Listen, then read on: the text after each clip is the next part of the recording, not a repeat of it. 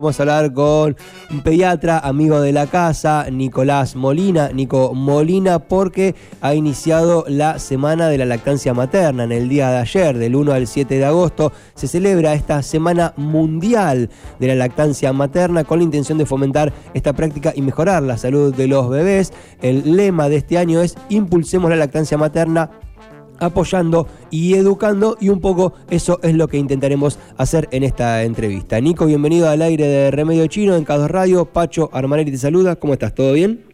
Hola Pacho, ¿cómo estás? Bueno, un placer hablar con vos como siempre y con, toda la gente que está escuchando la radio, por supuesto. Como siempre, muchas gracias por tu atención y tu buena onda ah. para cada eh, llamado. Bueno, central, ¿no? Esto de la lactancia materna es una de las cuestiones eh, que son ejes, ¿no? Del trabajo de los pediatras.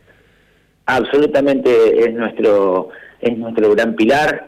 Eh, la lactancia hace, hace fácil todo eh, hace fácil la crianza, hace fácil eh, eh, todo sencillo. Y, bueno, es nuestro gran, nuestro gran pilar como siempre, desde, desde antes del nacimiento ya estamos hablando de, de la lactancia y años después seguimos, seguimos en la misma, la verdad que es un gran acompañamiento en el momento de la crianza. Bien, ¿y cómo estamos en esa situación eh, aquí en nuestra región, en Necochea? ¿Cómo lo ves? ¿Qué lectura haces en este último tiempo? ¿Ha habido algunas modificaciones en relación con la pandemia? ¿Ha habido alguna modificación o es una práctica que se realiza en general bien? Sí, en realidad tenemos, eh, nosotros tenemos excelentes números de en cuanto a lactancia. Eh, tenemos siempre arriba del 85-90% de lactancia al sexto mes, que eso es una de las medidas que nosotros siempre hacemos, con un inicio casi en el 100%, que son dos valores muy importantes. Eh, la, la, pandemia es una de las pocas cosas que no se le ocurrió tocar. Bien. Viste que la pandemia trastocó todo, bueno, eh, la, la lactancia zafó un poquito. Y, y tenemos buenos, buenos índices. También somos somos muy hinchas y, desde todo el personal de salud este, comprendemos la, la importancia y el valor que tiene la lactancia.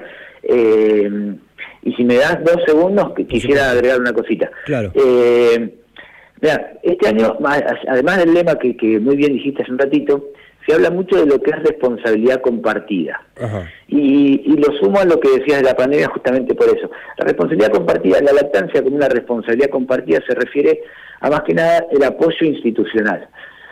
La municipalidad, las grandes empresas, eh, las escuelas para las chicas que, para las mamás que son adolescentes y los papás que tienen que dar el apoyo también.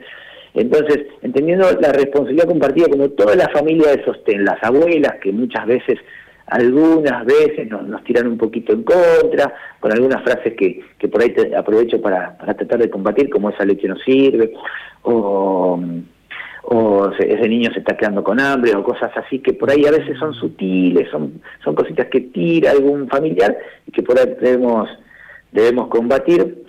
Eh, pero como responsabilidad compartida. Entonces, cada institución que tenga un volumen eh, de empleados o de alumnos en caso de las escuelas, o bueno, cada institución debería eh, favorecer la lactancia a través del tiempo justo en cuanto a las, las licencias, a través de, de algún lactario en las grandes empresas, eh, bueno, y el lactario que estén funcionando, porque muchas empresas tienen su lactario, pero es una habitación vacía, por ejemplo.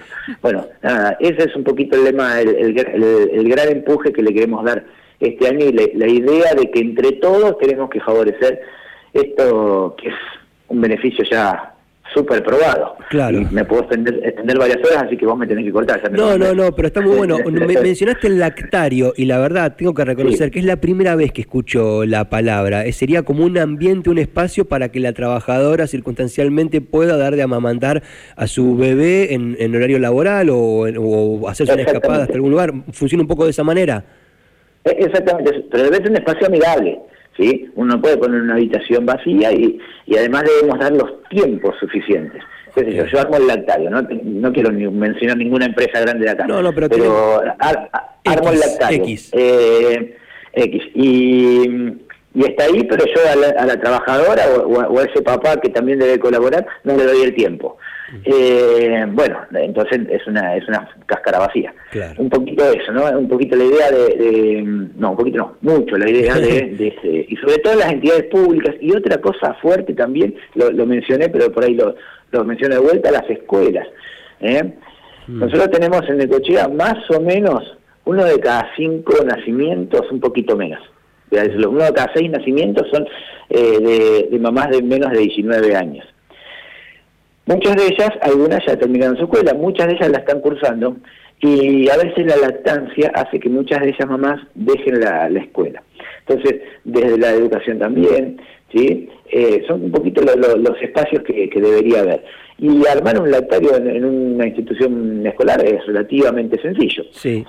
Eh, dar el tiempo, dar el apoyo eh, y, y, tiene beneficios que son tan grosos, tan, pero tan grosos, a ver, las menciono súper rápido y espero vos, vos ya sabés que me tenés que cortar. Dale, dale. Eh, tenemos beneficios para, para ese bebé que va a estar muchísimo más defendido, que va a crecer en su carril genético como corresponde, que no va a crecer ni gordo ni flaco, que va a crecer donde corresponde, que lo vamos, lo vamos a defender de enfermedades grosas, lo vamos a defender de las bronquiolitis, de la gastroenteritis, lo vamos a defender de la obesidad a futuro.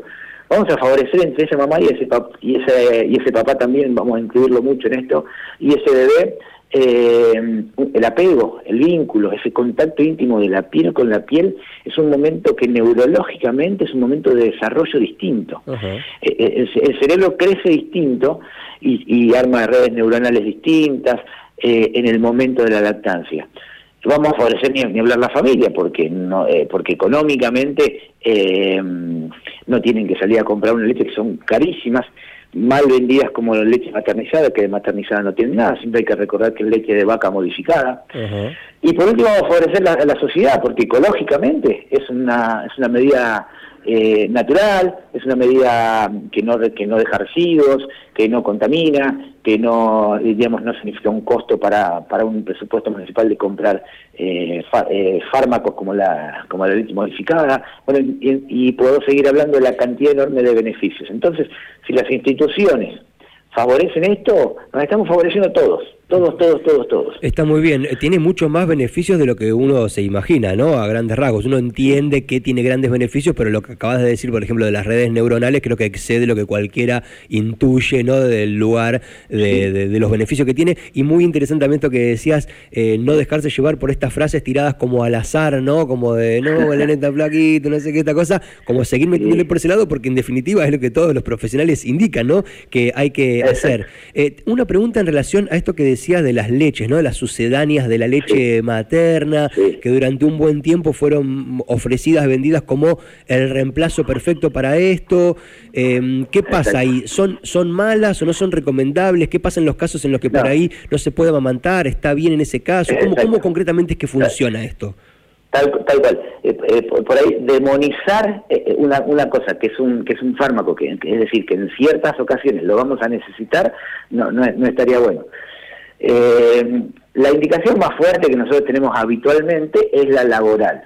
O sea, esa mamá que tiene que volver a trabajar y que no trabaja en una institución amigable, entonces, bueno, nada, debe eh, em, recurrir a, los sucedáneos y a la leche de, vaca modificada. Em, pero bueno, hay situaciones, por ejemplo, voy a tirar una que es muy clásica. Em, yo no pude amamantar porque no me salió leche. Sí. Bueno, eh, hubo un montón de otras cosas que sucedieron que llevaron a que esa mamá no pudiese amamantar. Seguramente una familia con poco sostén, seguramente o, algunas otras situaciones que eh, que hicieron que esa que esa familia no pudiese que esa familia no pudiese amamantar. Pero no existe no que no me salga leche. No existe. Digamos, hay un montón, el estrés, eh, el, poco apoyo, bueno, un montón de cosas hacen que eh, que, esa, que esa leche pueda, eh, que esa mamá pueda no aguantar. Pero quiero decir que siempre es una situación modificable. No es que uno genéticamente no puede darle la teta. ¿Entiende? Y a eso tengo que, yo me contestaría, si fuese el abogado que me estoy contradiciendo, que hay una cosa que es súper fundamental eh, para dar la teta, que es el deseo, el deseo materno. ¿sí? Si, si una mamá no tiene deseo, debe ser súper respetada dice, yo no quiero dar la teta, bueno, no quiere dar la teta y es ella la que decide, y ahí, vuelvo a tu pregunta, y ahí tenemos los sucedáneos. Entonces, no estigmatizar, sino más que nada saber que hay situaciones donde tienen una indicación súper precisa y que terminan siendo lo adecuado. Por supuesto que nunca va a ser, a ver, el lobby de las empresas y el marketing de las empresas no, nos quisieron vender eso. Tiene una historia que que, si querés tengo para contarla, pero, pero es más largo. Eh, pero las empresas se hicieron muy fuertes cuando necesitaron de las mujeres que salgan a trabajar hace hace muchos años, es por eso que, lo habitan fuerte eh, en, su momento. Eh, hoy ya hoy ya pudimos de a poquito, con un trabajo muy hormiga, ir, explicando un poquito mejor la situación que, no era tal, obviamente. Bien, buenísimo. Entonces, entonces me quedo con esto. No es el reemplazo ideal, pero tampoco hay que demonizarlo porque en determinadas situaciones se puede necesitar y dentro de las posibilidades no está del todo mal, está bien, digamos. No, absolutamente. Va, a cubrir las necesidades nutricionales, las va a cubrir perfecto. Ahora, eh, el, contacto nutritivo, que, que, hoy estamos trabajando mucho, esta idea de, apegarnos piel con piel, yo lo, mencioné un poquito hace un ratito, eh, este contacto, a pesar de no dar la teta, se puede lograr igual. Y sabes una cosa que está buena también, lo podemos lograr los padres. Eh, entonces, apegarnos a nuestra cría, eh, tenerla, tenerla bien apegada. En esto eh, es fundamental eh, entender que a veces la leche tiene un poder nutritivo en cuanto a azúcares, proteínas, a vitaminas y un, y un montón de cosas, ¿sí? ¿sí? Pero que el apego también. Una cosa que nunca va a poder lograr la, la empresa farmacéutica con las leches de fórmula es el aporte de eh, del apoyo adecuado a lo que llamamos, me, voy a extender mucho me parece en esta, pero pero lo menciono rápidamente para tirarlo, a, lo que es nuestra microbiota, que son nuestros nuestras bacterias buenas que viven en nuestra panza. ¿sí? Eh, eso sí tiene un componente genético y, eso es más difícil de, obviamente, de, de, apoyar ahí. Pero bueno, eso es un tema gigante, así que no me quiero no, no. mucho. Pero estaba pensando que en definitiva, estamos hablando con Nico Molina, pediatra, por la Semana de la Lactancia Materna, que comenzó en el día de ayer y se extiende hasta el 7 de agosto, es la Semana Mundial. Estoy pensando que acá lo que ronda a todo es una palabra que por ahí está muy gastada, pero que puede servir para explicar esto, que en definitiva es el amor, ¿no? Estabas hablando del apego, la familia comprometida con esa situación. Entiendo que por ahí es una palabra que se usa para un montón de cosas y que se ha gastado con el tiempo, ¿no? Pero en definitiva es lo que subyace a todo lo que está ahí, ¿no? La contención, el amor, el estar presente y todo eso va a favorecer que el desarrollo sea como se espera, en definitiva, ¿no? Eh, sí, Pacho, eh, es una palabra que, que por más que, que, se la, que se abuse de esa palabra, es una palabra maravillosa es una palabra eh, que, que, que, es gigante, que, que, si yo te pregunto, definímela, no vas a poder, ni, ninguno de nosotros. Es una palabra muy grande y, y por más que la trillemos, que la utilicemos en cada canción que, que, tengamos en la radio, la realidad es que es muy poderosa. Es una palabra muy poderosa y es tal cual lo dijiste, Pacho. Es, es, es eso. Lo que uno está, el dar, por eso siempre hablamos de dar la teta. Dar es una, es una acción que no es fácil es una acción que, no es compleja, que no es natural, que no es instintiva. Bien. La mujer no sabe, no sabe instintivamente dar la teta. Como todas las personas, aprendemos a dar la teta. Y, requiere de esa fuerza gigante. Ahora yo siempre lo comparo, si me permitís una de las mías, eh, es como es como que el hombre supiese cazar mamuts en patas solamente porque es hombre. Eh, no, de ninguna manera. La, sí, no hay instinto acá. Acá hay aprendizaje, acá hay eh, apoyo, acá hay un montón de otros aspectos que van a hacer que esa lactancia, que esa mamá pueda dar o no. ¿Sí? Todo lo que ella haya recibido y pueda compartir. Bueno, se trata de eso, de este amor que vos, que vos planteás, que está buenísimo haberlo planteado. Muy bien, Nico, muy agradecido como siempre en cada una de estas charlas y a fomentar entonces la lactancia materna. Entiendo que ante cualquier duda, a cualquier pediatra que se acerquen de nuestra comunidad va a poder asesorar y contribuir con este tema.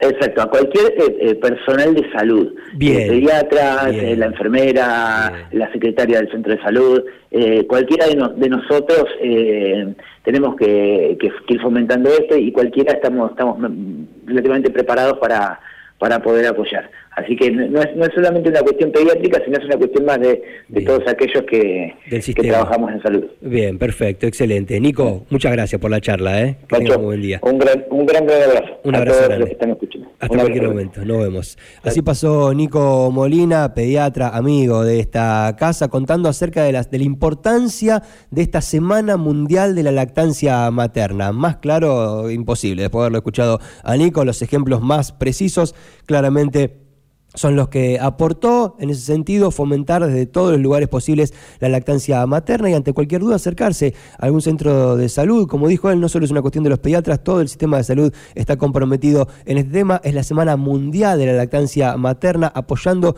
y educando. Impulsemos la lactancia materna, es el lema de este año. Los sucedáneos no hay que demonizarlos, están bien, pero siempre la prioridad tiene que ir por ese lado y por eso te lo estuvimos contando en esta entrevista que realizamos con el pediatra de nuestra ciudad, Nicolás Molina. Madinah